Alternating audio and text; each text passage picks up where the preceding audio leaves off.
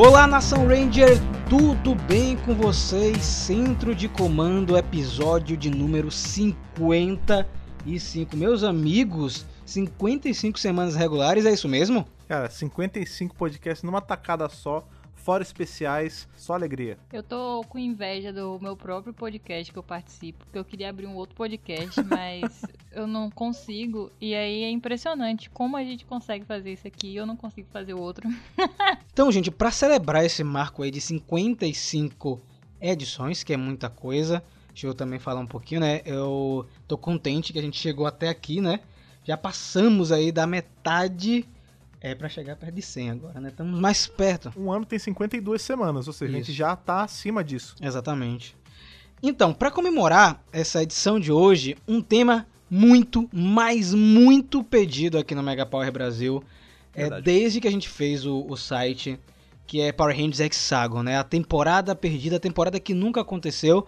A gente fez uma matéria lá em 2013, na época que Power Rangers completou 20 anos, né? Da estreia da primeira temporada. E aí, desde que a gente fez o canal, faça um vídeo de Hexagon, faça um vídeo, faça um vídeo. E como é um assunto muito grande para explanar em vídeo, ia ficar um pouco extenso. Não que a gente não queira fazer, quem sabe futuramente a gente faz uma adaptação. Mas no podcast fica mais fácil, não concorda? A gente não precisa ficar se segurando, né, cara? Porque no vídeo você tem que ser muito sucinto. E esse é um assunto que não dá pra ser sucinto, né, cara? Porque, como uma coisa que nunca aconteceu, tem um milhão de variantes e comparações que a gente traça com como tá o universo de Power Ranger hoje. Então é. não tem como resumir muitas coisas. É literalmente o podcast da teoria, né? Porque é uma temporada de teoria, então tudo pode acontecer. Então vai ser o, o centro de comando preferido da Ana depois que a gente terminar de gravar, né? Porque a Ana gosta disso, de teorias. Mas antes de começar o programa de hoje, vamos para a leitura de e-mails desse episódio 55, que veio bastante coisa, Fred. Como sempre. Vamos agora mergulhar na piscina verde, a piscina atômica, que tem feito bastante sucesso aí desde que a gente começou no centro de comando. No começo era só toner, agora é atômica. e já tem memes, tem artes conceituais. Em breve a gente vai fazer até uma camisa e um bottom da piscina atômica aí pra vocês. Mas enquanto isso não acontece, vamos ler as cartinhas. Emanando a radiação do bem.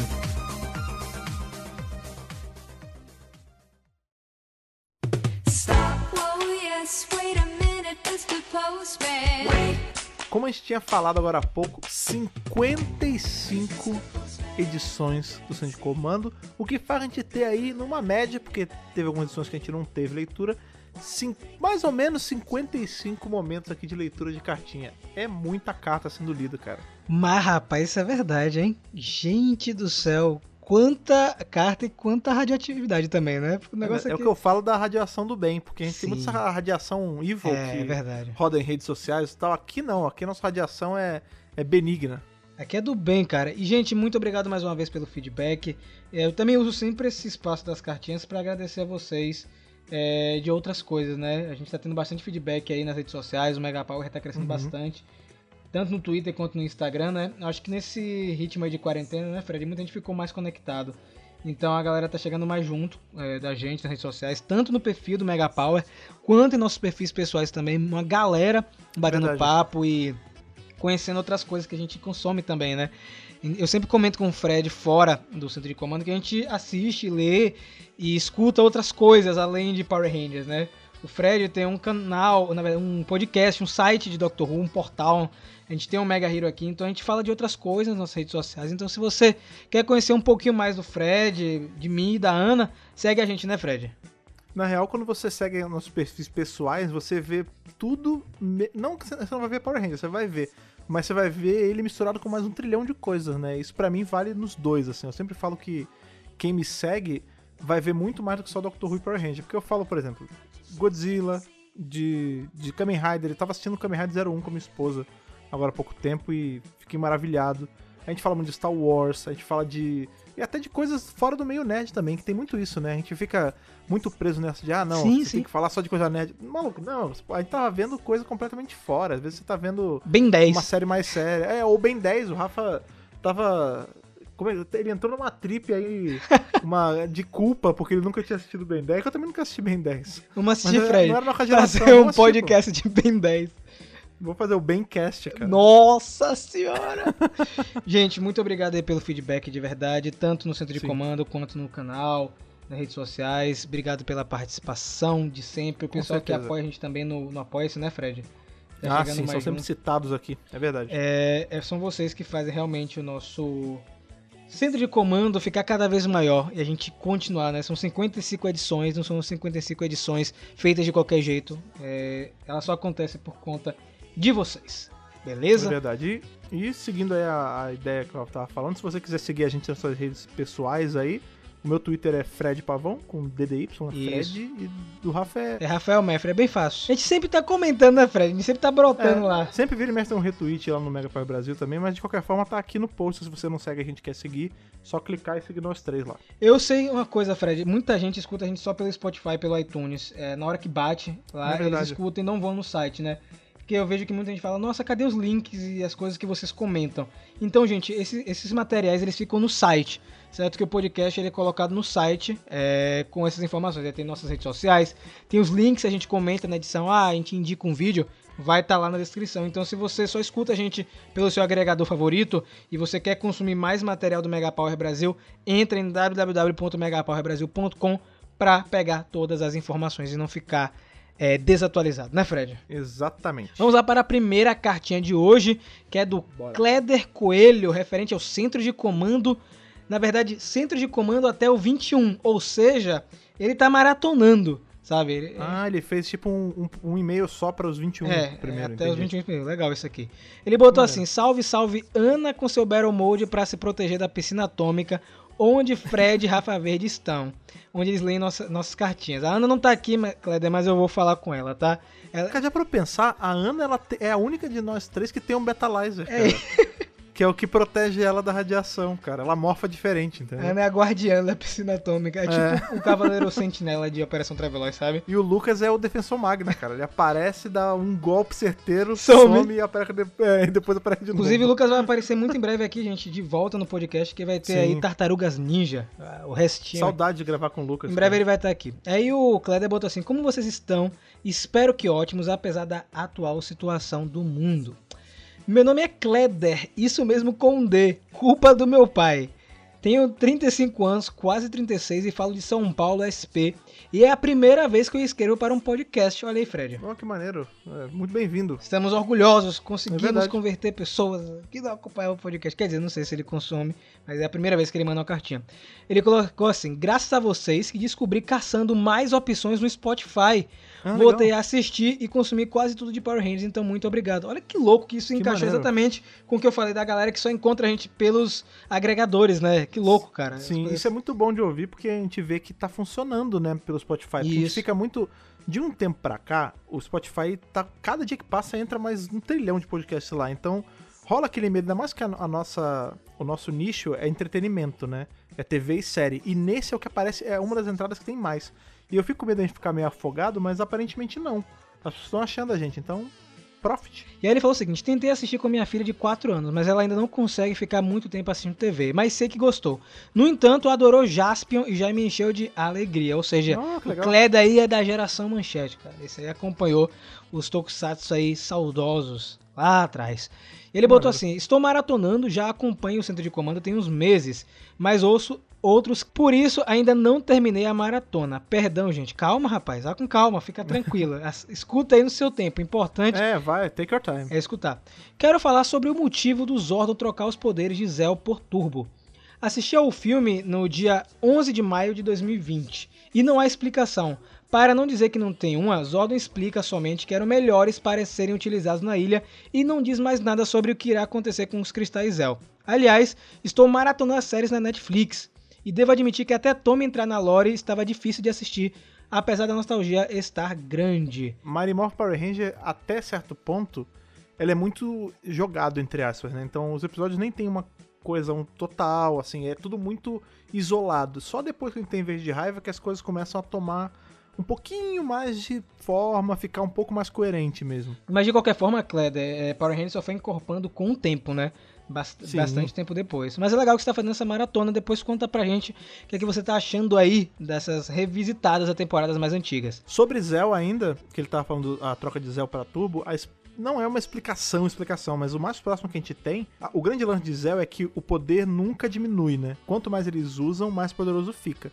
Então eu acredito que ia, sa- eventualmente poderia sair do controle, sabe? Ia ficar forte demais, e aí o Zordon preventivamente deu um poder um pouco mais estagnado pra não dar bosta no futuro, entendeu? Essa é a explicação que a gente tem, né? Que a gente pode dar pra você, até porque uma- o universo expandido tem entregado isso pra gente, sobretudo aí em Beyond the Grid e Soul of the Dragon. Sim. Eles falam bastante dos poderes do Cristal Zell. E aí ele continua. No entanto, as temporadas que acompanhei inteiras, por conta do horário da escola e depois por causa do trabalho, foram de turbo à força animal. Assim que eu concluir as séries, irei para o universo expandido e comprar os quadrinhos. Olha aí, Fred. Muito bom, muito bom. Bom, acho que é isso por enquanto. O trabalho de vocês é maravilhoso e que continue assim. Um forte abraço a todos e que o poder os proteja. Valeu mesmo de verdade, viu, Cleda? E continue a maratona. Fico contente que você está Sim. voltando a acompanhar o universo de Power Rangers e curtindo aqui o centro de comando. Muito obrigado de Que verdade. bom que a gente tá ajudando você aí a adentrar ainda mais em Power Rangers, isso é muito bom. Vamos lá para a próxima cartinha aqui, que é do Felipe Leite, que já apareceu aqui no centro de comando. O Kleder é novato aqui. Você que tá chegando agora e tá com vergonha de mandar cartinha, manda pra gente, gente. Sério mesmo, manda pra gente, gente. Redundância, né? Gente, gente, Mas gente, manda, porque a gente gosta de conversar com vocês. Perde essa vergonha, perde esse medo aqui dentro do centro de comando. Só tem fã de Power Rangers, cara. Nin- Ninguém vai julgar ninguém, fica tranquilo. Olá, Rafa, Ana e Fred, tudo bem com vocês? Meu nome é Luiz Felipe, tenho 25 anos, sou advogado e moro no Rio de Janeiro. Ei, Rio de Janeiro. Grande Rio de Janeiro. Ah, todo dia é Fico isso, feliz, bicho. fico feliz. Que nada, tem tempo que não aparece ninguém do Rio. Uhum, sei. Ele falou assim. Tem dado Bahia direto Isso é agora, verdade. cara. Todo- toda semana é Bahia, Bahia, Bahia. Na hora de um pouco do Rio também. É, tem que puxar o saquinho do Fred, né? Já escrevi anteriormente pra vocês e sou fã de longa data do canal. Gostaria de voltar a algumas edições e falar sobre os temas de Power Rangers. Meus temas preferidos são de longe as organizações militares e o espaço. Espero que uma temporada vindoura aborde o espaço, pois apesar do espaço ser bem servido nas HQs, tenho saudade de acompanhar os Rangers em live action e aventuras espaciais. Seria muito bom ver os nossos heróis se aventurando em outros planetas e galáxias com os efeitos especiais de hoje, com certeza, cara. Verdade. Poxa, calma que eu acho que Kyurang ainda vem aí. Vamos, vamos torcer aí. Oremos. Sobre os temas diferentes da franquia, o que me vem logo em mente é a tão querida temporada Operação Traveloz. Posso estar errado, mas não me lembro de nenhuma temporada com o tema de arqueologia na franquia. Com menção honrosa também vale destacar Força Mística e Resgate, visto que, apesar da magia e de organizações militares serem recorrentes na franquia, ambas foram as únicas temporadas a explorarem a fundo seus temas. Eu concordo com você. Peço perdão pelo e-mail longo, meu Deus. Nem foi, pô. Mas gostaria de terminar agradecendo a vocês profundamente por não pararem com o podcast durante essa pandemia maldita.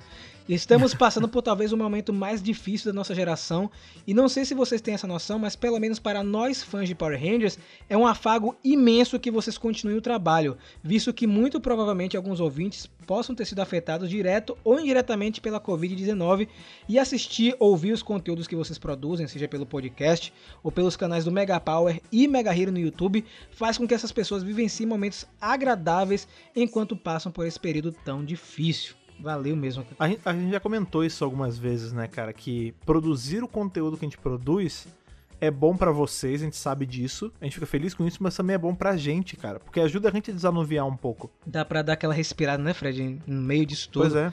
Ele termina, isso tudo vai passar. Muito obrigado por continuarem conosco, que o poder os proteja sempre e, por favor, quem puder, fique em casa. Hashtag Squad do Poder contra o Coronavírus. Valeu, viu, Felipe, bom. de verdade, cara. Eu fico muito contente com esse tipo de mensagem. É, a nossa ideia realmente é continuar com os projetos, né, durante essa pandemia. É, se eu ficasse lá em casa, né, porque eu tô na casa de Ana, a gente não teria ah, os vídeos, por exemplo, né? Seria mais difícil de acontecer, porque o cenário é lá na minha casa. E aqui na casa de Ana a gente já deu improvisado até algum tempo já, né? Desde março, se vocês acompanham o canal aí fielmente, o cenário é outro, né, Fred? Eu tô gravando aqui em um outro local, é, porque não tem como eu gravar lá em casa, porque eu teria que ficar me movendo de lá pra cá, junto com a Ana, junto com o pessoal, e durante essa quarentena o importante é quem puder ficar em casa, né não? A galera, quando acabar isso, eu espero que em breve, a galera vai sentir até falta do quarto da Ana, dos quadrinhos dela Sim. com o nome dela, de coisa de Brasília, das fotos dela. Eu senti falta. Eu vou sentir falta Vai também, que eu já, já peguei. Bom, né? eles vão continuar, por exemplo, nos reviews de, de temporada, né? Porque a gente grava os reviews na Ah, casa sim. de Ana. Que a gente quer manter ainda os reviews é, de episódios únicos. Tipo, um episódio fazer um review, um episódio fazer um review. Então, teriam que ser aqui na casa de Ana, porque a gente grava de 15 em 15 dias lá em casa. Então, vocês vão ver o cenário ainda depois que isso tudo passar. Pra manter aí a chama acesa do cenário. Legal que você falou a placa de Brasília que tem. Mal, eu- não sei porquê, cara. Sempre que eu vou ver os vídeos, o meu olho vai direto pra essa placa que tem o nome dela e tem que tipo, Brasília. Eu não sei, a primeira coisa que o meu olho pega, não sei se é mais claro, sei lá, mas Vai direto, virou né? meio que um, um elemento. é. Sobre a, a cartinha dele que a gente leu agora, cara, eu achei muito bacana que ele falou justamente sobre organizações e tudo mais, e a gente é bem oportuno, né? Porque a gente vai falar sobre isso hoje, né? Hexagon não- era uma, seria uma grande organização, né? Seria talvez a temporada mais organização de todas as organizações. É verdade. É verdade. Vamos agora para a última cartinha, que também é de um leitor aqui recorrente, na verdade, de um ouvinte recorrente aqui, que é o Thiago Guimarães. Olá mais uma vez, Ah, queridos representantes da rede de morfagem. Tudo bem com vocês? Meu nome é Thiago, tenho 31 anos e sou de Salvador, Bahia. Ah, tá aí. Aí pronto, o- a força está equilibrada hoje. Me senti representado. Muito obrigado, viu, Thiago, de verdade. Ele falou o seguinte: hoje gostaria de compartilhar algumas coisas. A primeira é que eu gosto muito de Hyperforce. Que Tentei assistir em inglês pelo YouTube, mas prefiro ouvir o Fred narrando as histórias. Viajo horrores. Olha aí. Olha aí, cara, Desde que, que- bom. Não, Ah. ninguém pode me cobrar mais disso, tá pronto. tá pronto, né? Tá tudo aí certinho. Sim. Acabou, cara. Acabou, viu? Quer dizer, vamos torcer que tenha uma segunda temporada. É, tomara. Desde que voltei a reassistir Power Rangers, nunca fiquei tão hypado com a temporada como vencendo com Beast Morphers. Tá bom demais e botou vários mais. Tá mesmo. sabe? Agora vamos aos podcasts. Sobre o 53, enquanto eu estava escutando e resolvi procurar e baixar esse filme, que é o Gal Ranger vs Super Sentai, ele falou que gostou bastante. Lá. Adoro o tom de comédia do Super Sentai e vi uma semelhança bem grande entre o Ranger Vermelho de Força Animal e o Gal Ranger Vermelho. Reparei em muitos pontos que vocês levantaram sobre esse filme e gostei da forma que eles trabalharam eles. Gal Ranger vs Super Sentai, uma maravilha, cara. É uma joia. Inclusive, deu muito certo esse podcast. A gente vai falar de outros filmes de Super Sentai por aqui, viu? Já estou separando alguns aqui pra gente papear, cara. Sim, você sabe qual é o, o que eu tenho sonho da gente começar a revisar aqui, né? Qual é, Fred? É Space Squad, cara. A gente tinha que Eita. pegar e fazer Space Squad aqui, cara. Ia dar muito certo. A galera ia o, Lucas vai porque... o Lucas vai ficar chateado, tem que chamar ele, cara. Porque Não, vamos, pô. Space Squad é, foi o que fez Lucas se reaproximar de Tokusatsu, cara. Sabe disso? Olha aí, que maneiro. Que maneiro. Aí, Porque tem pô, essa mais um pegada de tá ficção científica, né, cara? Então, tipo, Sim. misturou tudo. E aí ele falou sobre o podcast 54, que foi o passado aí sobre as novidades do universo de Power Rangers. Uhum. Eu de início não havia gostado muito do título Dino Fury, pois estava esperando por Dino Knights. Porém, depois eu pensei e gostei também desse. Por coincidência, eu comecei a assistir Rio Soldier e tô amando. A história e o enredo são muito bons. Apesar de não ter tanto a ver com Cavaleiros, a ambientação remete muito a isso. Que é uma coisa que eu tava comentando no podcast passado. É, a gente tem a impressão de Rio Soldier, quem não assiste, que é uma série medieval e não é. Sabe? Tipo. É um cenário ou outro só, né? É, eles não, não exploram esse tema, na verdade. É tão medieval quanto os ninjetes são ninjas, né? Tipo, É é, só isso. quando precisa e acabou. Depois não é mais. O que a gente tem mais de medieval em Tokusatsu são os Cavaleiros de Tinanog, sabe? É o máximo que a gente tem. É, Nenhuma outra série chegou perto. Aliás, quem foi, quem tem ouvido bom, sacou que tem o, o tema aí, que eu não sei se foi o que abriu ou que fechou o último podcast, era o tema de Mystic Knights of Tirnanog. É, Eu Fred botei ali conseguiu, a né, referência. Eu sempre Descarado. consigo, cara. E aí ele terminou assim, ó, Fred. Seria massa se a Hasbro aproveita- reaproveitasse isso. Pois que eu me lembre, nunca teve uma temática dessa em Power Rangers. Fora isso, os efeitos, os uniformes, os Zords são ótimos. E já imagino a Hasbro aproveitando bastante disso. Pretendo depois de Rio Soldier assistir a outros Super Sentai como Kill Ranger e Gokaiger. Referente aos quadrinhos, eu tenho um amor por Beyond the Grid e gosto de todos eles de uma forma geral. Espero poder comprar a próxima graphic novel quando lançar. E falando nisso, eu comprei Psychopath e amei. Boa. Quando eu tava pra chegar, eu parecia uma criança. Mais uma vez, parabéns pelo trabalho que vocês fazem e que o poder os proteja. Cara, aí um cara que consome os quadrinhos e comprou Sim. Psychopath. Fico feliz demais quando alguém faz isso. Sim, também, cara. Quando, em especial quando a pessoa fala que, mesmo que indiretamente foi por, por influência nossa, assim, tipo, faz eu sair com sensação de dever cumprido, cara. E eu também amo muito Beyond the Grid, viu? Tô, sou assim, apaixonado por essa saga. E tô contente porque vai sair o, a versão deluxe, né, de Beyond the Grid. Que nem a que eu tenho Cara! aqui de Shattered Grid. E vem com a história exclusiva, inédita de Beyond the Grid. Eu quero ler muito essa história. Sabe? Isso é genial, mas é, é diabólico ao mesmo Diabo tempo, é né, demais, cara. Porque eles assim, em relação a marketing é incrível isso, porque eles te obrigam a comprar um troço muito é mais muito caro. caro. Só que é diabólico porque eles te obrigam a comprar o troço muito mais caro. Posso, posso contar uma história aqui, né? O Marcelo Costa, Claro. que é o brasileiro que colore é, e Power Rangers, né, na Boom Studios, Uhum. ele, ele tem muito material que ele ganha, né? É, dos quadrinhos e tal, e eu compro com ele. Eu compro com ele é, pelo preço que sai lá. Tem que ser Ah, o meu justo. Psychopath veio, veio desse. Veio ele foi o nosso, o nosso canal aí, né? E aí o Marcelo, ele chegou bem, rapaz, eu tô com um negócio aqui que acho que você vai gostar. Eu o que é? Aí ele mandou a foto do Shattered Grid Deluxe, né? Com aquele Deus capacete livre. do Lord Dragon. Eu falei, nossa, ele vai... Ele vai... A me- facada vai vir quente, 300, né? 300 reais, né? Aí ele falou... Eu faço por... amado. Eu, eu fui lá no evento, né? Eu fui lá conversar com ele e tal. Porque eu sempre papeio com o Marcelo, a gente é... Nós somos amigos, né? A gente conversa bastante, papeia. Aí ele falou, ó, no final do evento você pega aqui o, o, o encadernado porque vai ficar muito pesado na, na mochila. E aí ele falou assim, tá aqui, ó. Eu falei, toma aqui, ó, o dinheiro. Ele, ah, a melhor coisa, vou fazer por 170 pra você. Olha aí, ó. Foi um bom desconto, mas mesmo assim foi uma É. facadinha, hein? É, porque na verdade esses quadrinhos, esses encadernados são caros porque é capa dura, né, obviamente. Sim. E eles sim. vêm com tudo da saga. Porque o que acontece? A gente tem o Shattered Grid Deluxe, que é esse que eu tenho, que ele vem com a saga completa, ele vem com todos dos Sabans Go Go, vem com todos do Mighty More, vem com o anual, vem com Free Comic Book É Day tudo, e é. vem com o Shattered Grid Finale. A versão de capa cartunada não vem com todas as histórias, entendeu? Sim. Por exemplo, nesse encadernado, o meu de capa dura vem com o Prelúdio, que é o Sabans Go Go o, é, 8 e o Mighty Morphin 24, que são as edições que antecedem o Shattered Grid. Já na versão de cartunado não vem. Beyond the Grid é a mesma coisa, vai lançar em duas versões. A Deluxe tá super cara. Muito cara, como o Ainda Fred mais, falou. ainda mais agora, né? Isso, Seis mangos nossa, quase tá o caro, dólar. Tá muito caro.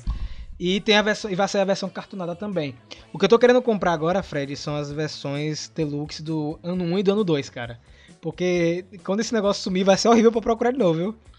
Vai. É, todos esses quadrinhos, edições especiais, assim, na época que sai, garante o seu se der, porque se tentar pegar depois, aí aumenta a faca ainda. Pra vocês aí que acham que a gente ganha as coisas da Boom Studio, não é assim não, viu? Pô, eu queria, Queria- Eu, eu queria muito que a gente mandasse uma DM pra Boom e falasse, ah, beleza, vou mandar dois de cada de tudo lá pro Brasil. Seria ótimo. Ajudaria inclusive É. nossos reviews, a gente mostrar ah, os quadrinhos, porque assim, Sim. eu faço review dos quadrinhos em versão digital e eu só compro as versões físicas bem depois. Então, Sim. eu gostaria de mostrar os quadrinhos pra vocês, mas é Não, isso. ainda mais eu, eu tenho uma dificuldade imensa de ler coisa em computador, Nossa, é, tablet, é muito chato, né? porque cansa muito minha vista. A gente É. usa óculos, né, Fred? Pois é, cara, eu gosto do- daquela da rotina de ah, vou parar, vou sair um pouco da internet, do computador, vou... porque no computador dispersa, né?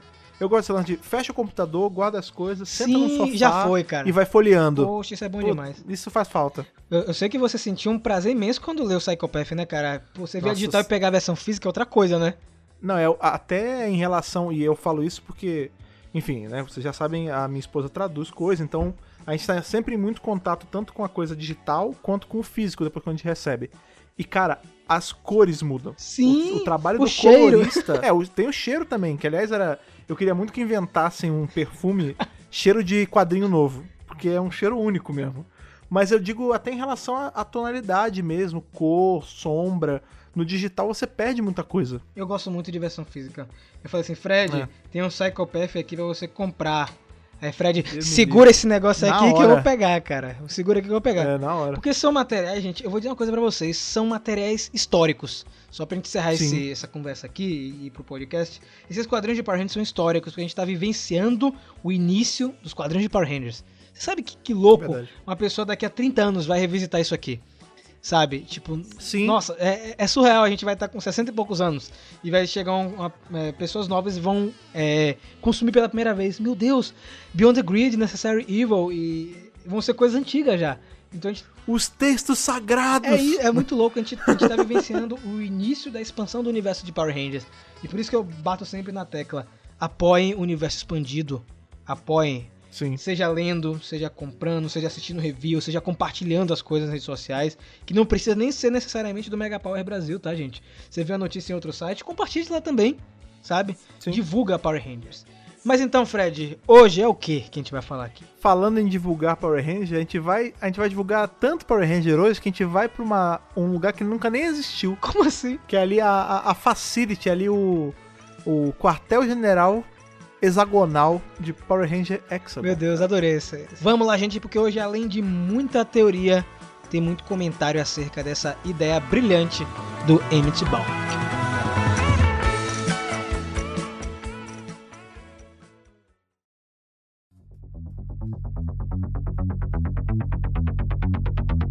É normal em qualquer tipo de produção é, nós termos roteiros que não foram aproveitados, né? Puxando para um assunto mais recente aí, se você tá escutando um podcast entre 2019 e 2020, 2019 não pode ser, né? Porque você teria que ser um 2019 um como? viajante do tempo, mas em 2020, é, a gente ainda tá comentando sobre o roteiro alternativo de Star Wars, né? O último filme de Star Wars, a sessão Ah, Skywalker. sim, sim. A gente sempre teve esse costume de ter histórias alternativas de um determinado produto. É, o produto Uhum. ele é concebido de uma maneira, mas o produtor, a equipe, tinha pensado de outra forma antes. E isso desperta muita curiosidade dos fãs. E Power Rangers sempre teve isso, desde a primeira temporada. A gente postou aí recentemente no canal o roteiro original de Galáxia Perdida, por exemplo, né? Que tinha algumas diferenças se a gente for comparar com a temporada que foi ao ar em 99. E tem várias, vários outros roteiros que estão espalhados aí pela internet. É muito legal que esse tipo de material ele chega até a gente, seja pelo próprio produtor, né, que disponibiliza, como vai ser o caso de Hexagon, que a gente vai comentar aqui hoje, ou como outras pessoas que compram no eBay, compram em leilões, porque ah, as produtoras vendem, né? Isso é muito legal. Acaba que vira um produto de coleção, né? Porque essas. Sempre tem, né? Esses style guides, essas coisas que não eram usadas, que acabam parando na mão de algum colecionador e esses caras fazem fortuna em cima, né? É, e acaba que cria, tipo, toda uma, uma rede de fãs, né, loucos atrás de- dessas, desse tipo de coisa. E aqui no caso de Power Rangers, né, os, os saudosistas de coisas que nunca aconteceram, né? Que fica, ah, eu queria que tivesse sido isso e tal. E hoje a gente vai fazer essas pessoas sofrerem. É aquele meme do saudade do que a gente não viveu, né? Exatamente. É só pra não confundir vocês, que eu acho que tem muita gente que tá confundindo dois roteiros. O Hexagon, Uhum. ele não é a adaptação de Go Busters, certo? Ah, a adaptação de Go Busters que não aconteceu é o Cybercop, certo? Que a gente pode comentar também, inclusive depois aqui no centro de comando. Aquele que passava na manchete, né? Não, não nesse não. Mas acabou que a gente teve a adaptação de, de Go Busters como Beast Morphers e nada daquilo foi aproveitado ainda em Power Rangers, né? Só que Hexagon é um projeto aí um pouquinho mais antigo.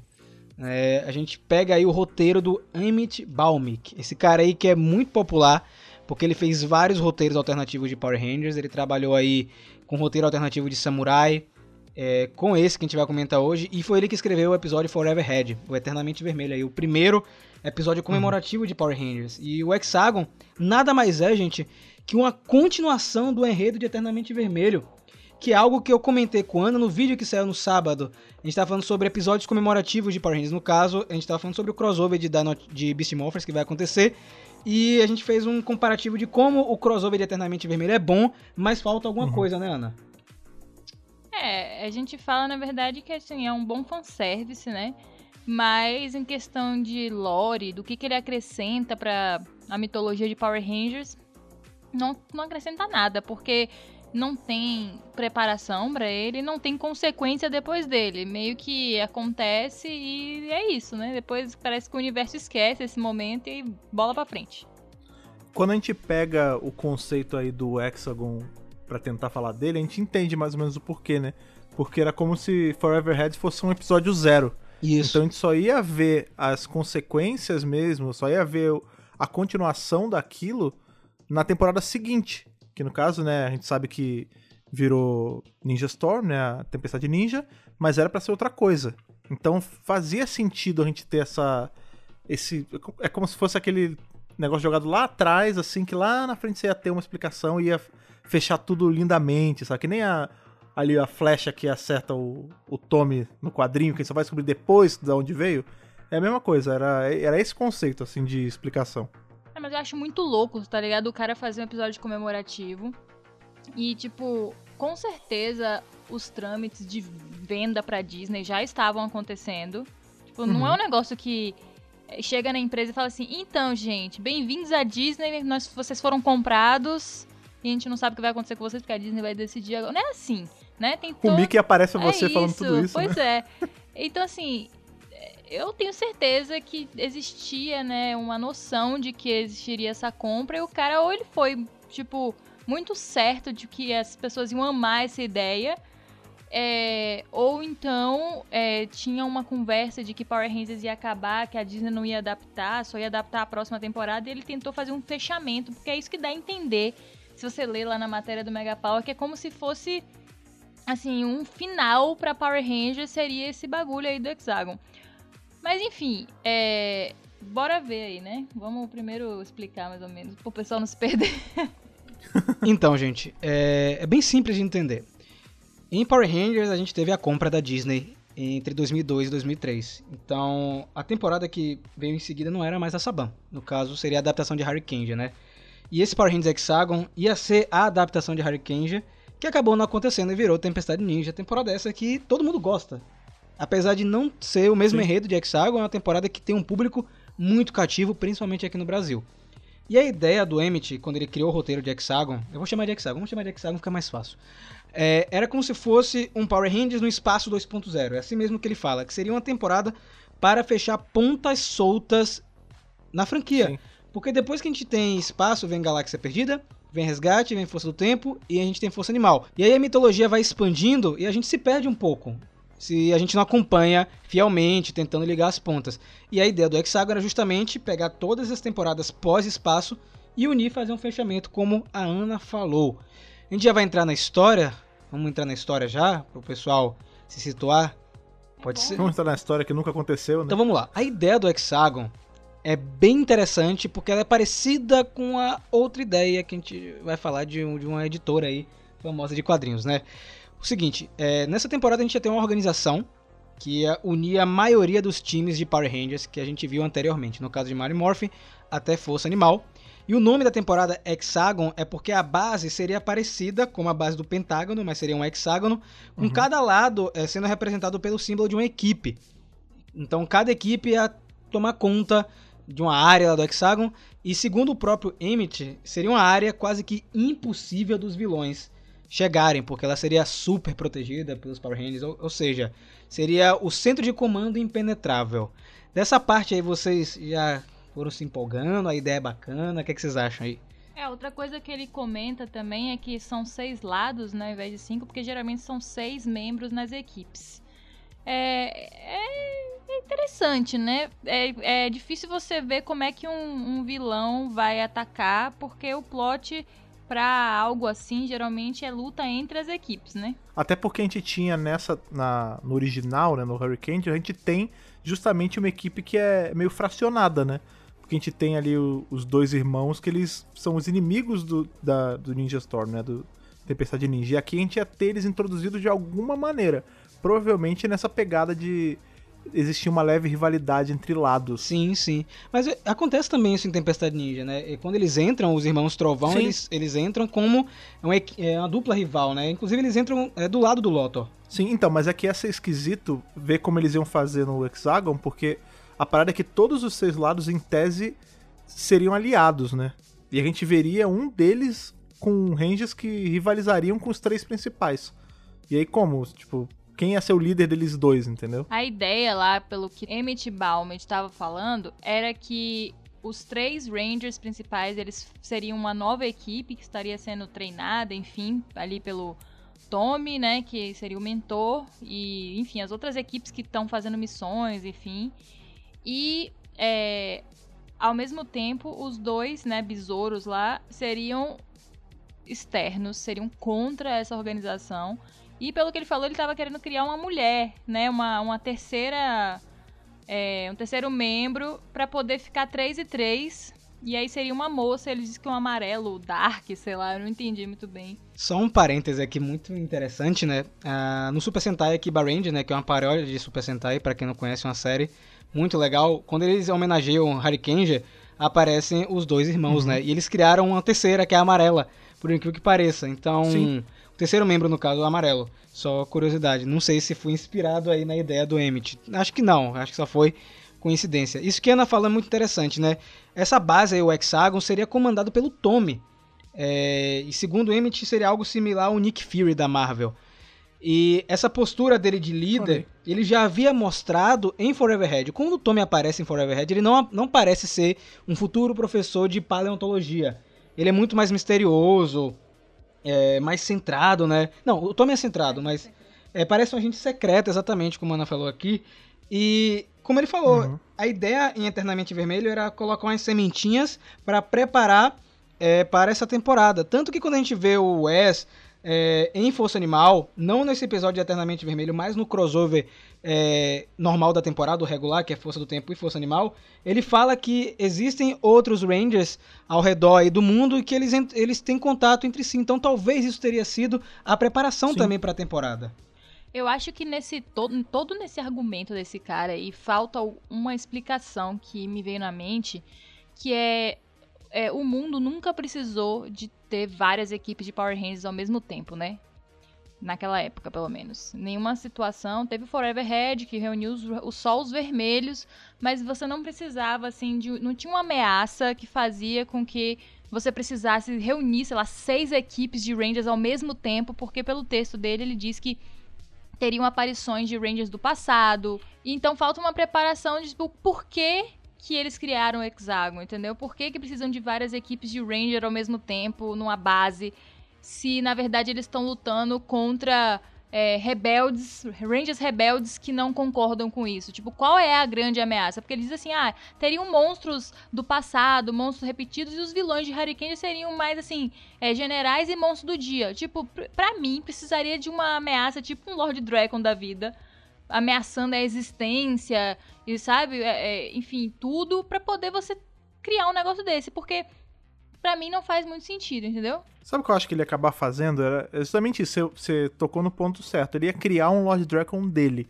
A gente ia ver alguma, alguma ameaça que talvez viesse a partir do que sobrou, porque você vê que o Baumant, ele tem essa pegada de ah, eu vou pegar um elemento lá de trás de vilão e criar spawns dele. Então a gente tem ali em Forever Head, a gente tinha o que sobrou do Império Máquina, querendo pegar um Zord do Zed. Então provavelmente ele ia criar um vilão que era, sei lá, fruto de algum outro que a gente já tinha visto, e ao mesmo passo que a gente tinha as equipes se juntando, a gente ia ver as outras equipes de vilão se juntando. Eu acho que ia por uma pegada assim. Sim, faz falta um vilão principal. Eu acho que até porque o roteiro não foi finalizado, né? Então, o que a gente tá comentando aqui são ideias soltas do roteiro. A gente não sabe se ia ter um grande vilão, um grande general, algum. Tipo, ele fala que a gente vai ver vilões do passado, né?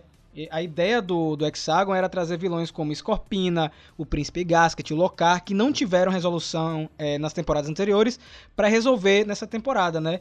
Então, quem sabe o Locar poderia ser o vilão principal, né? Já que ele é uma entidade antiga e tudo mais. É, são só ideias que ele, que ele jogou nesse roteiro. Não, a sensação que eu tenho é que é tipo, ele tem, ele quer muito dar essa ideia de fechamento como se Power Ranger fosse acabar mesmo, sabe? Ah, vamos resolver todos os problemas e tal. E a outra coisa que eu notei no roteiro, é, no roteiro, na no comentário dele na entrevista, enfim, é que no fim ele fala que na verdade ele iria culpar o Tommy, tá ligado?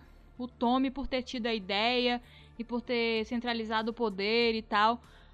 Aí não sei, eu senti assim que foi um roteiro muito mais ideológico dele, sabe? Com coisas que ele acreditava e tinha na cabeça sobre os personagens do que sobre os personagens em si e quem eles realmente são e como eles foram representados na série. Então eu acho que isso é um dos motivos da- do roteiro ter sido rejeitado, inclusive. Porque ele meio que ia deturpar a parada. Engraçado isso, né? Dele cu- culpabilizar os eventos no Tommy, né? Que, de novo, a gente tá falando do Dracon, né?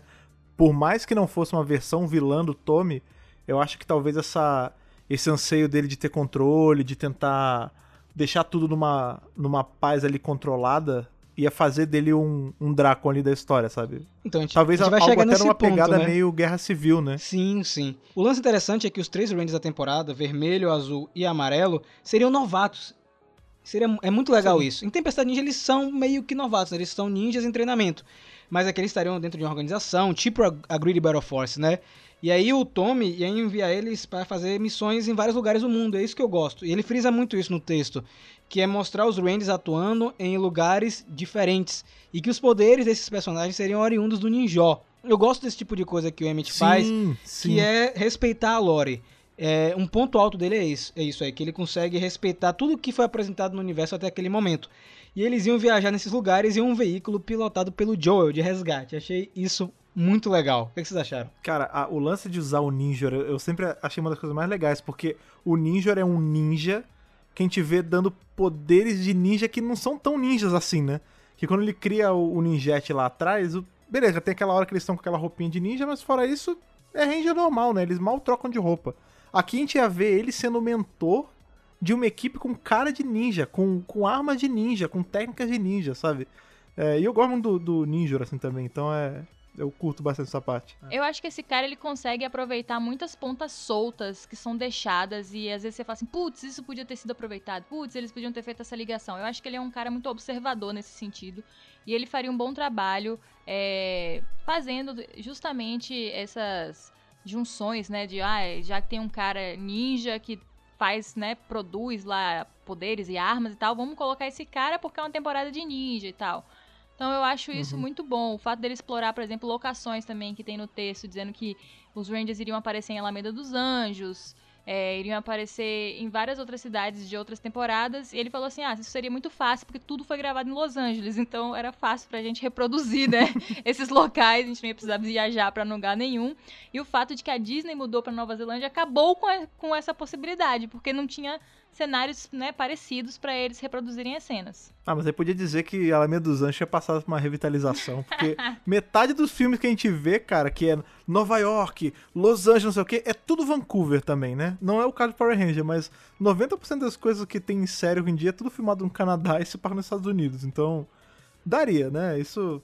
Não sei se esse foi um dos maiores problemas, assim. Mas um- uma coisa que eu acho bacana dessa, desse lance do Emmett Baumet de caçar as pontas soltas, como você estava falando, é justamente pensar no óbvio que parece que nem a Saban, nem a Disney e a Hasbro, ela ainda não tá tempo suficiente pra mostrar se vai fazer ou não, que meio que eles esquecem de alguns personagens, né?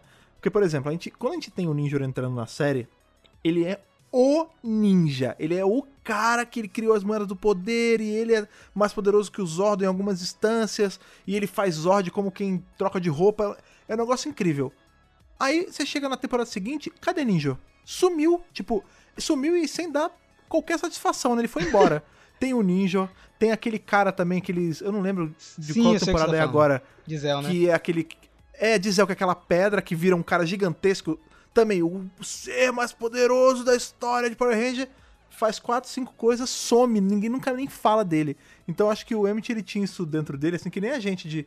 Putz, legal, tá acontecendo tudo isso. Agora, cadê Fulano? Cadê Fulano? Cadê, Cadê o Fulano? maluco? A parada tá rolando em Alameda dos Anjos, a pessoa só saiu da equipe e ela nem aparece mais, entendeu? Agora, o que me chamou mais atenção justamente nesse veículo é essa parte dos vilões, né? De é, explorar vilões que foram abandonados, né? Scorpion a gente sabe que foi reexplorado agora em Hyperforce, nos quadrinhos, beleza. Então é um trabalho muito legal. Locar também, em Soul of the Dragon, né? É, então eles iam fazer esse trabalho lá no passado com esses personagens. E o legal que ele comenta é que os vilões de Hurricane, eles seriam facções, eles iam, iriam representar esses vilões grandes. Ele deu até um exemplo. Ah, a gente pegaria um monstro de Hurricane com forma de robô e a gente diria que ele é do Império Máquina. E acho isso muito bacana, porque os monstros de Tempestade Ninja são bem genéricos, se a gente for olhar assim, com calma, sabe? Então dava pra mexer tudo e criar um material mais original.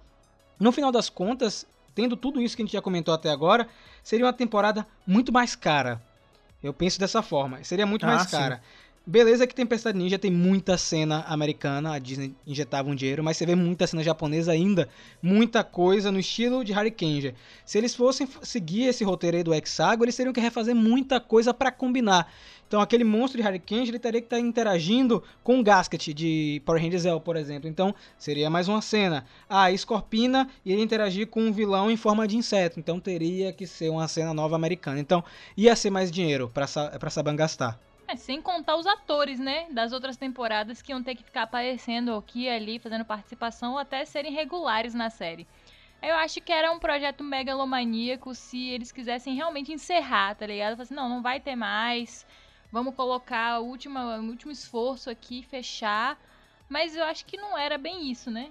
Porque com a compra da Disney, a Disney se viu obrigada a fazer, né? Então, pra não fazer um negócio no nome deles que, fica, que ficaria bem mal feito, eles fizeram um negocinho direitinho. As temporadas são ótimas, famosíssimas, enfim. Engraçado, né? Ele, o próprio Emmett, ele faz a questão de dizer que ia ser um espaço 2.0, porque espaço tinha essa mesma pegada, né?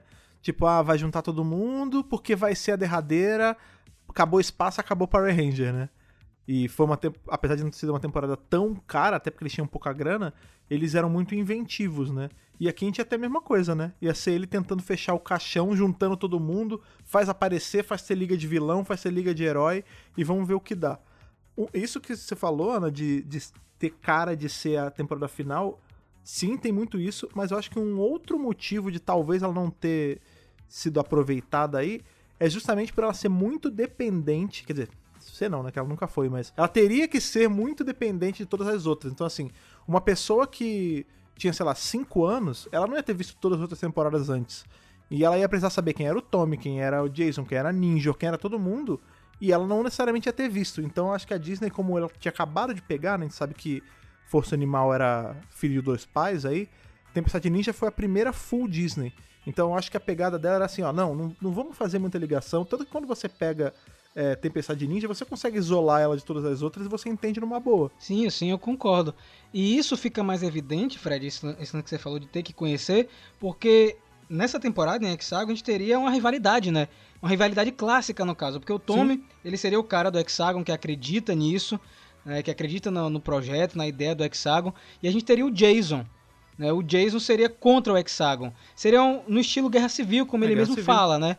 Então, o Tommy ia tomar conta dos três Rangers principais, enquanto o Jason iria se unir com os Rangers alternativos, né? O Dark Blue e o Dark Red, a gente vai chamar assim porque eles não tinham nome na adaptação, né, em Hexagon. Então, a gente teria a gente teria essa dualidade e para entender essa rivalidade dos dois personagens, a gente teria que remontar aí ao passado e relembrar de Mighty Morph Power Rangers. Beleza que é a primeira temporada e muita gente conhece, mas ainda assim é um esforço para quem é mais novo.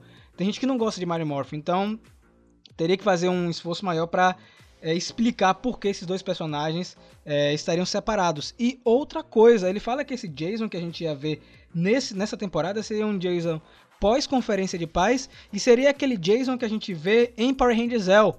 Aquele Jason misterioso, Ah, o é, que vira o Agent. Ranger Dourado. É. Então tinha que ter uma bagagem prévia, não tem jeito. Sabe o que eu acho engraçado? É algumas coincidências, né? Tipo, a gente ia ter o Tommy tomando conta de três Rangers. O que que foi de um trovão se não isso, né?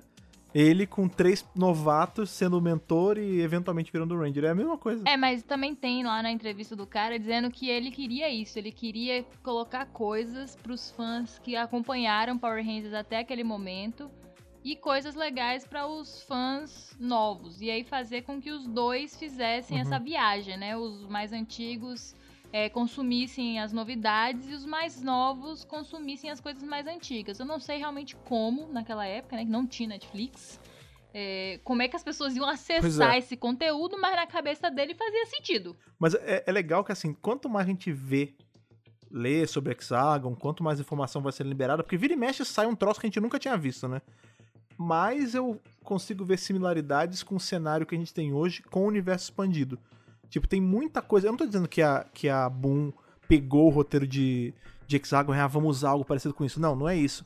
Mas é, acho que por conta de serem pessoas mais ou menos da mesma faixa de idade criando, desses anseios dos fãs de quererem ver coisas sendo explicadas sempre serem os mesmos, acaba que a gente vê muita coisa que ecoa no universo expandido hoje, né?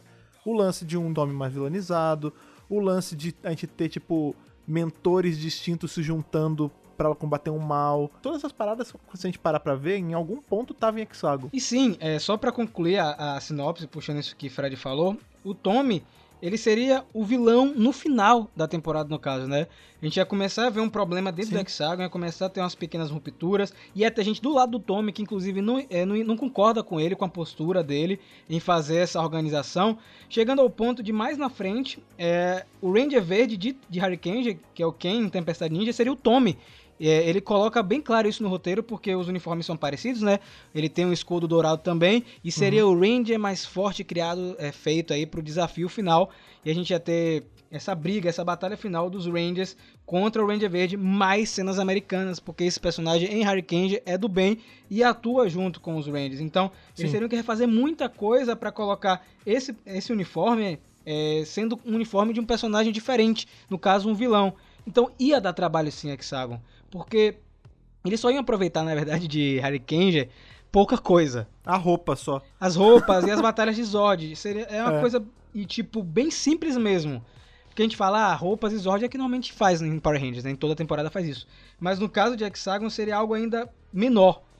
Eu arrisco dizer que seria mais americano que RPM, que Beast Morpher. Seria uma temporada praticamente. Que espaço, é, é. que espaço seria tipo 99% de cenas americanas, então ia gastar muito dinheiro. E ele fala no, no texto que um dos motivos da temporada não ter acontecido, além da compra da Disney e divergência de opinião, é que seria uma temporada muito cara, tinha que trazer muita gente.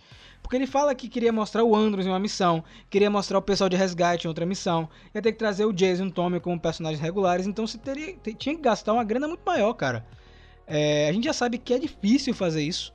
Muito ator não voltou em Super Mega Force, por exemplo, na Batalha Lendária, porque a Saban não tinha Sim. orçamento pra fazer um episódio só. Sabe? Uma cena de, de menos de 10 minutos. Imagine uma temporada de 40 episódios. Então é caro, não tem jeito. Imagina o tanto de carta extraviada que ia chegar pro Steve Cardenas. Coitado, poxa. Outra coisa que ele fala no roteiro, que é, é bem legal, já no final da matéria, a gente vai deixar aqui na descrição para vocês lerem com calma depois, é que Hexagon também iria servir para explicar outras coisas. Ele coloca aqui a identidade do Ranger Fantasma, como é, foi feita a Terra Venture, explicar um pouco mais sobre os Guardiões de Prata, ia ter um lance de unir os Rangers de Força Animal com Merrick, Zenaco, Gindrax e Tóxica, então iam ter várias coisas acontecendo ao mesmo tempo, então é um amontoado de ideias muito legal. E a gente vai comentar no próximo bloco como isso pode ser usado em Power Rangers e se, isso já está sendo usado. Mas eu acho uma ideia muito legal. De qualquer forma, é, eu gostaria de ver o Hexagon talvez em um quadrinho. Acho que funciona Uhum. em uma graphic novel, por exemplo. Fazer um e se? Ou encaixar isso em algum momento Um na if, história. é, sei lá, de alguma maneira, não usando o Harry Kenja, mas usando essa ideia de uma organização é, comandada pelos Power Rangers. Inclusive a Ana comenta muito isso. A gente sempre quando tá falando de teorias aqui na casa dela, é sobre, poxa, falta uma organização. Tipo uma sala da justiça de Power Rangers, né, Ana? É, Inclusive, a gente estava ontem na gravação, né, de vídeos, conversando sobre isso. Acho que vai até pro vídeo, inclusive. Que é o que é que eles vão fazer com a Greedy Battle Force depois que acabar a temporada. É que nem o Ninja, vai sumir. Ninguém vai ouvir falar nela. Porque eles iniciam a temporada com o prefeito Daniels, né? Largando uns Rita Repulsa, é, né? Largando, tipo, várias paradas que são primordiais aí do universo e ele conhece, sabe? É de conhecimento comum. Então, eles criam, né, uma, uma força-tarefa e uma organização que tá, tipo, espalhando en- energia sustentável pelo mundo, tirada da rede de morfagem e que tem uma força-tarefa que protege a rede de morfagem, chama exatamente Greedy Battle Force, né? E aí a rede de morfagem não acaba depois que acabar essa temporada, né? E aí o que, que vai acontecer? Porque eles são os Power Rangers que protegem, né, a rede. Aí vamos ter agora uma, uma série de dinossauros. E qual vai ser a relação disso? Vai ser no mesmo universo? Onde vai, para onde vai o Morphex? É, e aí entra as tipo assim, pra mim entram as oportunidades que são perdidas quase sempre, né? De realmente eles inserirem o Jason como o comandante master da Greedy Battle Force e aí justificar várias paradas pra, pra frente. é, ou fazer esse crossover de dinossauro ser muito mais do que um crossover fanservice apenas inserir algo na história para que a Greedy Battle Force continue de alguma forma. É, a ideia que eu tive foi é, transformar numa organização não pública, né? Uma organização secreta. Eles se Hum. encerrarem publicamente, mas ela continuar, por exemplo, a comando do Jason numa parada underground, porque ainda vai precisar de uma rede que proteja a rede de morfagem. Então, assim, é, o Evox foi um vilão que quase conseguiu, provavelmente. Ele vai chegar bem perto de conseguir invadir a rede e tal. Então, assim, eu acho que esse é um tema que eles sempre vão ficar explorando e eles precisam dar um jeito. Eles não podem simplesmente ignorar, tá ligado? Ah, vamos esquecer a Greedy Battle Force e vamos trabalhar com dinossauro, que dinossauro vende. Uhul. É, esse é um dos maiores medos que a gente sempre tem, né? De ter essa amnésia conveniente quando começa cada temporada. A gente tá aí num cenário que, no dia da gravação aqui desse, desse ano de comando, há pouco, acho que foi ontem, se eu não me engano, que saiu a, a notícia lá no site que o foco desse crossover vai ser bem em Dino Charge, né? Até porque a gente sabe, né, o material original tinha muito foco neles e tudo mais. Mas isso só corrobora nossa teoria de que o crossover vai servir sim pra dar gancho pra uma próxima, pra próxima temporada de Dinossauro e que talvez, até pra justificar, ah, pô, onde é que tá a Grid Battle Force nesse samba todo? O pessoal do Dino Furry ser do universo de Dino Charge. Porque aí, no universo da Dino Charge, não tem ninguém tomando conta da rede de morfagem. Ela tá em aberto. Então seria alguma coisa do tipo, a gente tem esse crossover, o pessoal do universo da Dino Charge vê como é que tem essa força-tarefa de proteção da rede de morfagem e leva a ideia pra lá. Até porque a gente sabe que tem um Sled louco querendo caçar tudo que é fonte de energia. Então faz um certo sentido a gente ter Dino Furry pro lado de lá e não daqui do universo regular, como sempre. É só eles quererem. Eita, que esse podcast já, já puxou pra Dino Furry. Eu sabia que isso ia acontecer em algum momento. Fora que o Sled vai aparecer, né, no crossover, É né, gente? Exatamente. Mas então, a- o que eu tava comentando no vídeo com a Ana é que eu acho que no final de Beast Morphers a Battle Force vai ser dissolvida. Porque aconteceu tanto problema, tanta confusão, eles não conseguiram é, trabalhar com a rede de morfagem. Talvez, ó, vamos deixar de lado, vamos parar de mexer na rede pra criar o Morphex, sabe? É, porque isso vai atrair olhares. Covardes! Não são covardes, mas isso vai atrair olhares de vilões como o próprio Evox. Estamos brincando de Deus! É basicamente isso, né? Porque a gente sabe que a rede de morfagem, ela é uma energia que está em todo o universo e, e mexe com a É a vida. força. É a força, de- é tipo a força de Star Wars. Então, seria interessante eles não mexerem com isso, porque a gente sabe que quando mexe com a rede de morfagem, dá, dá problema, cara. A gente veio o Lord Dragon, deu problema. O Trax em Operação Ultraveloz deu problema também. Então, talvez no final disso tudo, é, eles fechem a Grid Battle Force e aí dá pra tocar é, fazendo outras coisas na franquia. Mas assim, a ideia da, do Hexagon é bem bacana. Eu gosto muito, a gente comentou recentemente sobre temas aqui é, no, no centro de comando, né? Seria um tema de organização, né, Fred? Você também gosta bastante. Sim. E tem uma organização por trás, tipo resgate, SPD, então a- aquela pegada mais militar, até um pouco mais séria também. Eu acho Sim. que é, Hexagon iria seguir é, nessa ideia aí, mas infelizmente a temporada não aconteceu. A gente teve Tempestade Ninja, que é muito legal também. Só que agora, nesse próximo bloco, a gente vai teorizar de como isso pode ser ainda aproveitado em Power Rangers.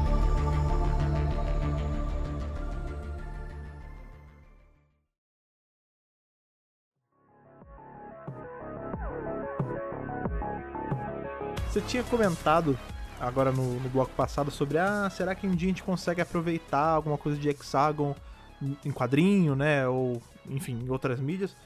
Eu volto no que eu tava falando, eu acho que a gente já tem Hexagon aparecendo em mídias atualmente. Por exemplo, uma das coisas que a gente comentou agora há pouco sobre o que teria de explicação Hexagon era ah, da onde vem Terra Venture. Aí a gente tem no quadrinho exatamente isso.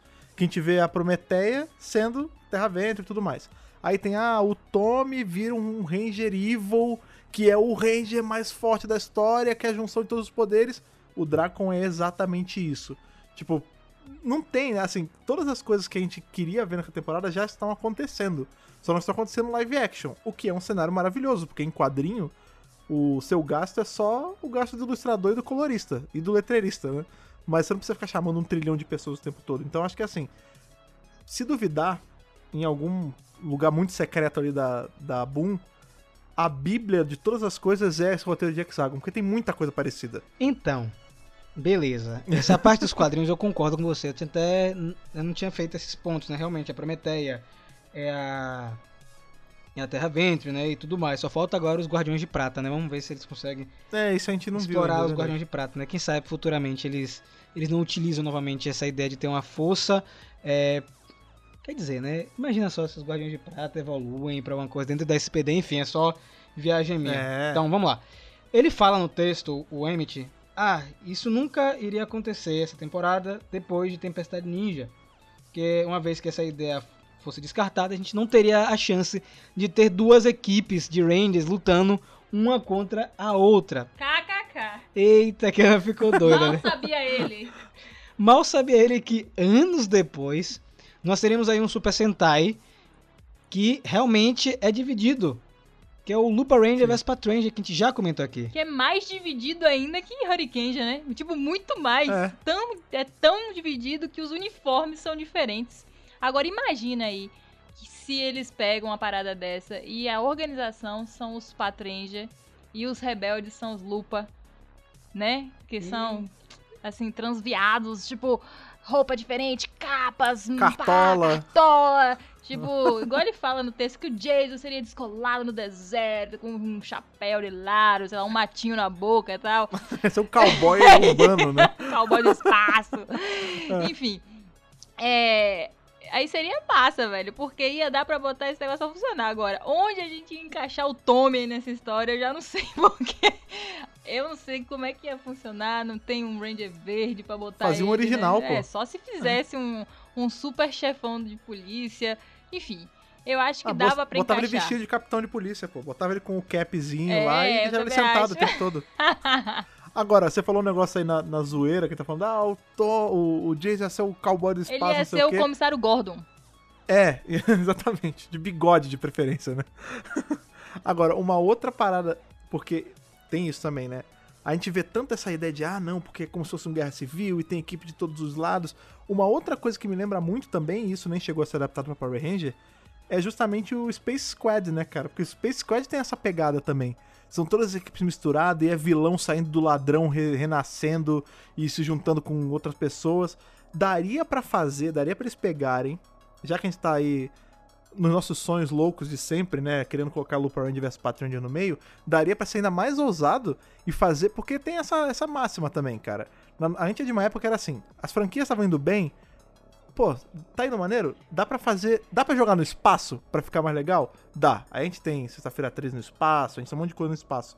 Era só fazer um hexágono no espaço adaptando Kill Ranger.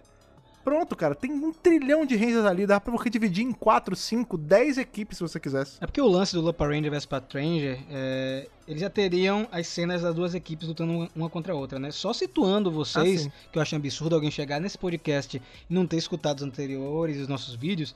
Lupa Ranger vs Patranger é uma série Super Sentai de 2018, certo? Onde a gente tem duas equipes, uma de policial, que são os Patranger, lutando contra os ladrões, que são os Lupa Rangers. Isso até o final da série, praticamente. Então, eu acho que ela funciona é, na mesma pegada.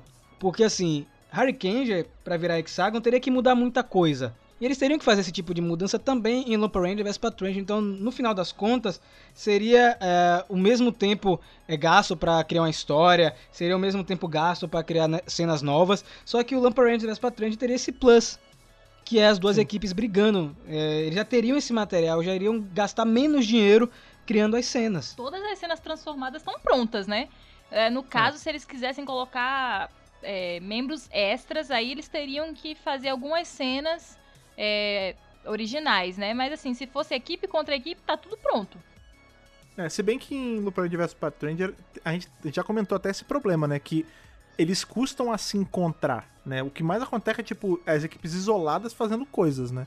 Porque se fosse seguir essa ideia louca dele aí de misturar tudo que a equipe fazer, de qualquer forma eles iam ter que gastar, né? Porque ia ter que ter footage de Ranger antigo encontrando os Looper Sim. Rangers e Path Rangers, ia ter que ter tudo. Mas é o que eu falo. Não existe um cenário onde é barata É isso, seria basicamente a mesma coisa do Hurricane, só que com esse plus que as, e- as equipes já seriam rivais. Né? A gente tá Sim. esquecendo que em Lampa Ranger vs Patranger tem um membro, né, o Prateado Dourado, que ele atua nas duas equipes. É, ele é Ah, lad- tanto ladrão quanto policial. Então, sei lá, colocar o Jason como agente duplo, ou o Tommy. Jason Malandrão. É, não sei, cara. Só tô especulando aqui. Eu acho que Kill Ranger pra fazer esse tipo de, de adaptação seria um pouco mais complicado. Beleza que realmente tem muito Ranger, dá pra dividir em, em grupos, né? Um grupo brigando com o outro, mas eles não brigam em Kill Ranger, né? Eles não têm é, essa rivalidade. Hurricane tem. A gente fala que não tem muito, mas tem um pouco, né? Porque os três ninjas brigam contra os outros dois ninjas, até eles se unirem e virarem uma equipe só. Tanto que o Emmett fala que no roteiro de Hexagon, eles teriam que se unir em algum momento para derrotar um inimigo em comum. Eles seriam rivais o tempo inteiro, é, mas iriam se unir em algum momento. Tem outra coisa que a gente não comentou. Beleza, o Fred falou que existe essa possibilidade nos quadrinhos, que já tá acontecendo, né? Já tá tendo várias coisas Sim. desse roteiro aí, ou coincidentemente ou não. Tem a ideia do Lupper Ranger vs Patranger, só que tem mais uma coisa que eu vou comentar em breve no canal, que inclusive é o vídeo que eu gravei e deu problema, né? Que corrompeu uma parte, que é o stage show da Hasbro. A Hasbro vai fazer um stage show em 2021, que são esses shows de palco, né? Ao vivo, é, com atores ou não. E, por incrível que pareça, o plot de- desse stage show vai envolver uma organização onde o Jason vai ser o líder, ele vai ser um chefe de uma academia de Rangers e cadetes que se destaca por inspirar e unir a todos da academia, junto com a Zoe de Beast Morphers, o Koda de Dino Charge e a Kendall. E nós teremos dois novos Rangers que serão novatos, aí, que é o Ryder e a Sky. Então, é muito parecido já com o plot do Hexagon, sabe? Só que não vai ser hexágono, né? Vai ser quadrado. É. Porque são só quatro lados, né? Enfim, eu acho que é uma ideia Vai ser um Que- pentagrama. É, eu, acho que, eu acho que é uma ideia que ela está sendo aproveitada de várias maneiras. Eu não sei se o pessoal que trabalhou no roteiro disso, por exemplo, tava na internet, zapeando no site. Puxa, achei o roteiro aqui do Emmett Baumer, que vou pegar algumas coisas e adaptar. Ninguém tá usando, né? Mas isso, é muito interessante isso desse, desse stage show, é que eles colocam o Jason como líder de uma organização. E aí isso bate com o que a Ana falou. Do Jason, será que o Jason é o líder da Greedy Battle Force? Sabe, será que ele é o chefe disso tudo? Porque tudo que a gente comentou aqui hoje meio que se conecta, cara. Sabe? Tipo, o Jason Sim. ia ser o líder dos Rangers Renegados no Hexagon. O Jason pode ser o líder da Greedy Battle Force. E nesse stage show ele é o líder de uma organização que a gente não sabe o nome ainda. Então, eu acho que esse projeto do Hexagon, ele acabou meio que respingando em outras mídias, porque isso acontece com outras mídias também, é, fora de Power Rangers, outras marcas, que um roteiro acaba respingando em outras histórias. Eu acho que isso tá acontecendo em Power Rangers. Eu acho que os caras falaram assim, pô, eu acho que pra fazer uma temporada ia ficar um pouco custoso. Mas se a gente pegar essas ideias que não são ruins e usar em várias paradas, entendeu? Porque eu acho que eles fazem Sim. isso total. Porque aquele lance de usar, por exemplo, o Cosmo Royale mesmo, que era de Tokyuja, tá ligado? E Ninja Steel, e, e pegar uma coisa, jogar pra lá, jogar pra cá. Eles é, são eles brincando e aproveitando o que eles têm de possibilidade. Eu acho que hoje não tem tanta ignorância. Acho que quase nenhuma, na verdade, que tinha, por exemplo, ai, não chegou as fitas dos próximos episódios, o que, que a gente vai fazer, meu Deus? Negócio meio caipira, né? Agora não, você sabe tudo, pô. Você acompanha ao vivo o que tá passando no Japão. Você já pode ir montando o plot enquanto a temporada tá saindo. Esse cara deve receber antes, inclusive. Pode, eles podem acompanhar a gravação se eles quiserem no Japão, tá ligado? É outro mundo agora. E a gente também vive numa época hoje em dia que esse lance de mega sagas e crossovers e, e personagens que aparecem em várias frentes, isso tá muito popularizado, né? A gente já comentou isso em outros podcasts, mas tipo, desde que teve a ascensão do, do MCU, né, de ter um trilhão de filmes se interligando e virando um filmão gigante que tem... Todo, todas as franquias agora querem tirar uma fatia disso também, entendeu? E aí é, lo- é, é natural que Power Ranger queira fazer algo assim também. E a gente tá esquecendo de outra coisa, Fred, que é, é bem interessante nisso aí que você falou. É, tanto Beast Morphers quanto esse stage show, eu tenho certeza, é, foram ideias concebidas anos atrás, quando o Jason Ah. Bischoff estava na, na Saban, a Saudades. Melissa Flores também, que são pessoas que respeitam a lore de Power Rangers, Sim. conhecem a história de tudo que acontece no entorno, e é isso que a Ana falou, eles não são leigos, gente. Não são pessoas leigas, ah, vamos fazer de qualquer jeito. Eles sabem que isso aconteceu aqui, que aquilo aconteceu em outro lugar do tempo. Então é muito provável que muita coisa que a gente vai ver em Beast Morphers e os próximos materiais, é, eles estejam alinhados com o universo, com a lore da franquia. Eu não sei daqui a dois, três anos, que é aí que a gente vai ver a Hasbro é, andando pelas, com as próprias pernas, né? Porque a gente vai ver agora quadrinho, é Necessary Evil e pós-Necessary Evil ainda vai ser coisas, elementos que a gente viu é, elementos que foram, na verdade, concebidos na época onde a gente tinha a equipe da Saban é, na produção e etc. Tanto que o Ryan Parrott comentou que tem materiais prontos para pelo menos três sagas. Então a gente já sabe que esse material foi feito antes.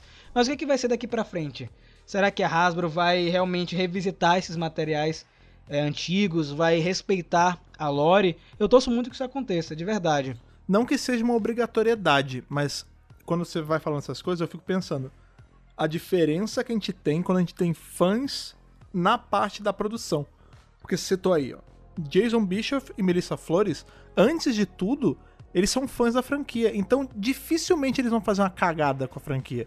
Eles vão desrespeitar alguma coisa, eles vão desescrever algum, algum conceito, entendeu? Quando a gente tem aí uma galera muito crua na franquia, não que não vá sair roteiros bons ou direções boas, vai. Só que a gente tem muito mais margem pra acontecer, por exemplo, essas amnésias convenientes, do que se tem uma galera que é dedicado, que é, é fãzão da franquia, entendeu? Ah, com certeza. Sempre que tem um fã na franquia, né, trabalhando por detrás, ali nos bastidores, é, você vê que o produto ele sobe de qualidade, sobe o nível. Sim. E aí, isso é uma coisa que eu bato muito a tecla hoje, por exemplo, na Warner e na DC, que falta um fanático, tá ligado? Um louco da DC lá em cima. Pra dizer, gente, não, não, não, não, não, não, isso não. Vocês têm que fazer isso aqui, ó. O público quer isso. E às vezes falta isso. Parece que a empresa não consegue entender que você tá fazendo a parada pra agradar o fã. Seja ele um Uhum. fã que leu, sei lá, 300 HQs, todos os filmes e consumiu animação, ou seja um fã que assistiu um filme. É um fã. Então você tem que fazer o que o fã quer, não o que você acha que tem que fazer.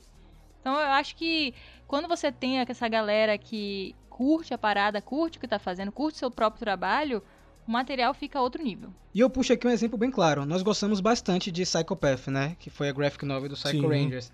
Só que muita gente reclamou dessa graphic novel porque divergia um pouco da série de TV, né? A gente tinha algumas passagens ali que eram realmente um pouco divergentes, mas não eram ruins. E aí, para a próxima graphic novel, que é a de Time Force, né, que é Sinais do Futuro, o roteirista de- desse, desse quadrinho vai ter a supervisão do Trey Moore, que é um super fã de Power Rangers, que fez essas histórias que a gente já comentou várias vezes aqui no canal, né, Psychotic, que teve aquelas outras histórias adicionais nos anuais. Então, é uma pessoa que é fã, que ela vai supervisionar o, o roteiro de outra pessoa que é que tá chegando agora na franquia para dizer, ó, Consultor, isso aqui- né? Você não pode, é, exatamente. Você não pode fazer isso aqui, porque se você botar o personagem fazendo isso, vai ficar contra o que ele falou lá no episódio 23. Sabe? É, Uhum. tem que ter isso, porque Power Rangers, diferente das outras séries de Tokusatsu, é bom deixar claro isso, é uma série contínua. Eles respeitam o universo. A gente não, é, não temos séries isoladas, né? Que nem Super Sentai e Kamen Rider, por exemplo. Por mais que a gente tenha os crossovers em Super Sentai e Kamen Rider, é, as séries são isoladas. O que Power Rangers se assemelha mais em termos de mitologia, assim, de continuidade, é com Ultraman. Que respeita as séries anteriores, que aproveita tudo que é construído. E se você trabalha com uma franquia que faz isso, você tem que ter cuidado, cara. Hexagon era justamente isso. O que o Emmett Baumick ele pensou em Hexagon era respeitar o que foi feito. Porque assim, eu gosto muito da era da Disney, mas vez ou outra você sente que tá faltando alguma coisa de temporadas antigas. Eles fazem os crossovers, Sim. mas se distanciam um pouco. A gente tem um elemento aqui e outro ali. E aí quando a Saban comprou de volta, isso ficou mais distante ainda. Eles só voltaram a realinhar essas pontas no final de Super Mega Force e depois só em Ninja Steel. Então precisa ter esse alinhamento para que as temporadas fiquem mais coesas, a gente se divirta cada vez mais. Não precisa evocar essas ligações o tempo inteiro, até porque não é só de fanservice que a gente sobrevive, né? A gente sobrevive em um roteiro consistente e bom. A gente tem temporadas aí que não homenageiam temporadas anteriores, como o Dino Charge, por exemplo, e é uma temporada muito boa. Mas eu torço aí que o Emmett, que não está mais na Saban, né? E na Hasbro, no caso, ele seja chamado para fazer alguma coisa em Rangers ainda. Ele gosta muito da franquia. É, ele postava bastante em um blog pessoal dele, que eu vou deixar aqui na descrição também, que tem outras anotações. E quem sabe futuramente a gente não tenha o material dele nos quadrinhos, imagina que louco. Tinha que invocar esse homem de novo pra ele trazer todos os sonhos loucos dele pra realidade mesmo. Mas então, gente, finalizando aqui o centro de comando de hoje, uma temporada aí que não aconteceu, né? Hexagon super pedida. Vocês acham que foi uma, uma boa ideia? Assim, só pra resumir, a gente já comentou muito, né? Mas assim, batendo o martelo, foi uma boa ideia? Foi uma ideia à frente do seu tempo ou foi uma ideia ruim? Ana. Eu acho que foi uma ideia boa. É, talvez não pro período que ele tava vivendo. É, Eu acho que ali não era o momento, porque a série teoricamente não ia acabar, pelo menos. Eu não sei, né? Nós não sabemos qual era a história dos bastidores ali, se o Saban ele ia terminar com Power Rangers e aí a Disney acabou comprando e Power Rangers foi no bolo e continuou. E aí era um desfecho. Mas eu acho que são boas ideias, talvez não aplicadas todas ao mesmo tempo no mesmo lugar.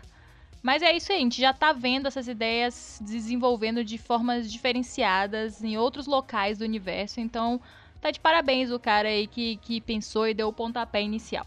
Cara, eu, a- o termo que você usou aí agora há pouco é, o, é perfeito. É à frente do seu tempo. Eu acho que assim, as ideias são boas, as ideias são consistentes. Só que era aquilo que a gente falou durante o podcast todo. Tipo, a logística pra fazer funcionar naquela época ia ser, é completamente diferente se eles chegassem com essa ideia hoje. Porque, por exemplo, a gente falou ah, ia precisar ter todo um conhecimento prévio de outras temporadas sobre a rivalidade, nananana.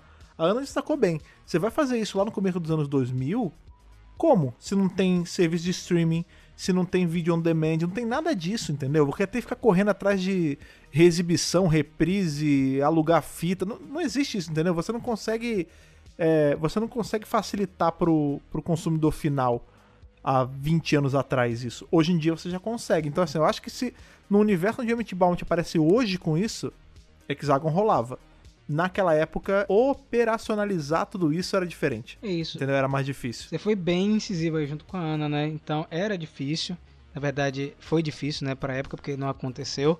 É, revisitar temporadas antigas ia dar um trabalhinho pro pessoal na época, né? Muito VHS. Sem contar outra coisa, né? Brinquedos, né? O Emmett fala bem disso no texto também. É, Power Rangers vive à base de brinquedos, então eles teriam que fazer muitos brinquedos de temporadas anteriores. E Harry Kenja não é uma temporada comemorativa. A gente não tem produtos é, de temporadas passadas saindo ao mesmo tempo, né? Então seria mais trabalho para Bandai na época para confeccionar mais produtos. Mas é uma ideia que eu gosto muito. É, na época eu fiquei deslumbrado quando eu li esse texto. Sabe, o fã quando encontra aquela um baú de tesouro, sabe? Aí para desvendar, para entender aquilo ali e tudo mais. E assim como um tesouro, é, Hexagon é um, é um diamante que, não foi, que não, não foi lapidado, né? São boas ideias, teria que ser mais organizado para funcionar. São ideias muito boas. Assim, eu gosto muito dessa, dessa pegada de ter uma organização, de ter equipes lutando uma contra a outra e no final todo mundo se reconciliar, né? Porque no final do roteiro do Hexagon, o Tommy ia reconhecer que era ruim fazer uma organização onde o poder ficava centralizado nas mãos dele. Então, no final das contas, tanto ele quanto o Jason iriam se reconciliar. Então, é uma ideia boa, à frente do seu tempo. Gosto muito desses roteiros alternativos sempre, é muito curioso assistir, mesmo aqueles que. Assistir não, ler. Mesmo aqueles que são ruins, porque tem roteiros alternativos são bem fraquinhos. Mas é interessante é, a gente saber, e se? E se isso tivesse acontecido? Quem sabe depois aqui no centro de comando, se vocês, sei lá, quiserem, a gente comenta outros roteiros alternativos de Power Rangers.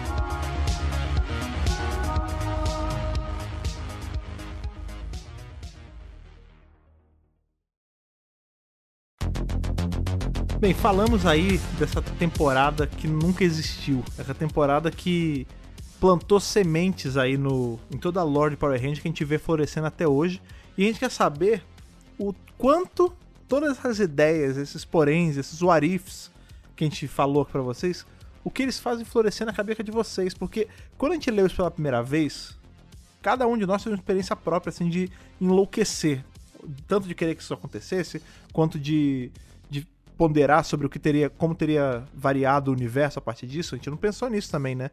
Quais seriam as implicações de Hexagon aí no decorrer de todas as outras temporadas de Power Ranger. Então é aí que você, cara ouvinte que tá aqui com a gente toda semana, entra nessa história. Você entra em contato com a gente e conta tanto o que você achou sobre Hexagon quanto o que você acha aconteceria se Hexagon tivesse acontecido. E para isso, você entra em contato com a gente por vários meios. Um deles é o nosso e-mail ali, a nossa caixa de cartas radioativas. Qual e-mail mesmo, Rafa? Gente, é bem simples, super easy, muito fácil. Contato megapowerbrasil.gmail.com. Vou pedir mais uma vez. Coloquem no corpo do e-mail a idade, o nome de, de onde vocês estão falando, vocês estão esquecendo. Tem gente que manda e-mail e não bota o nome, eu não sei com o que eu tô falando, e acaba que a gente não consegue ler a cartinha. E lá no assunto coloca a edição do centro de comando que você está se referindo para ajudar a gente a recapitular, porque a gente esquece, viu? Outra coisa que você faz também, se você quiser entrar em contato com a gente aí, trocar ideia com a gente virtualmente, é falar com a gente nas nossas redes sociais, que a Ana vai lembrar pra gente agora. Vou lembrar porque é muito difícil, eu tenho que lembrar aqui pra vocês, arroba Megapower Brasil em todas as redes sociais, gente. Por favor, vá lá, não custa nada, abre, pesquisa a gente, dá aquela seguida, aquele like, deixa aquele comentário bonito. A gente sempre dá essa enfatizada pra ver se vocês, na hora de recomendar Power Ranger pra algum amigo seu, compartilhar nas suas redes sociais, cara. Você tá aí com um amigo que tá anos sem ver Power Ranger e você sabe o quanto o universo tá bacana. Chega pra ele e fala, ó, segue o Mega Power Brasil lá. E você passa o caminho das pedras e ele começa a seguir a gente em tudo que é lugar, que é importante porque a gente cresce mais, a gente cresce junto. E falando em crescer junto, como eu sempre falo aqui toda semana, venho lembrar, estamos presentes aonde? Lá no Apoia-se. Apoia-se é aquela plataforma de financiamento coletivo que você, por mês, ajuda a gente com uma quantia aí que você desejar para ajudar a gente a crescer enquanto site e continuar produzindo conteúdo bacana aí para todo mundo. A gente já tem uma galera que ajuda a gente aqui e que é lida aqui no centro de comando, e essa galera é o Stefano Golo, Matheus Souza Alves, Ayrton Serafim Balabem, Ramon Tonelli Cavalari, Pedro Jorge Ferreira da Silva e Vinícius Guedes. Essas pessoas todo mês estão ajudando a gente lá com a quantia deles, eles acabam sendo lidos aqui no centro de comando. Então, se você quer o seu nome sendo lido aqui também e também sendo falado nos vídeos e aparecendo aí por todos os nossos agradecimentos. É só você entrar em apoia.se barra Brasil, escolher com quanto você quer apoiar e se tornar aí um, um ranger aqui da- do nosso Hexagon, cara. Exatamente. Nossa, o hexágono do Mega Power Brasil. Ana, começa É a matutar uma arte em cima disso aí, viu? Pra a gente consegue fazer. Gente, muito obrigado mais uma vez pela sua audiência. É com muito carinho que a gente continua esse projeto. 55 edições, agora a gente tá indo pra número 56, né? Muito obrigado mais uma vez. Lavem as mãos, fiquem em casa e que o poder o proteja.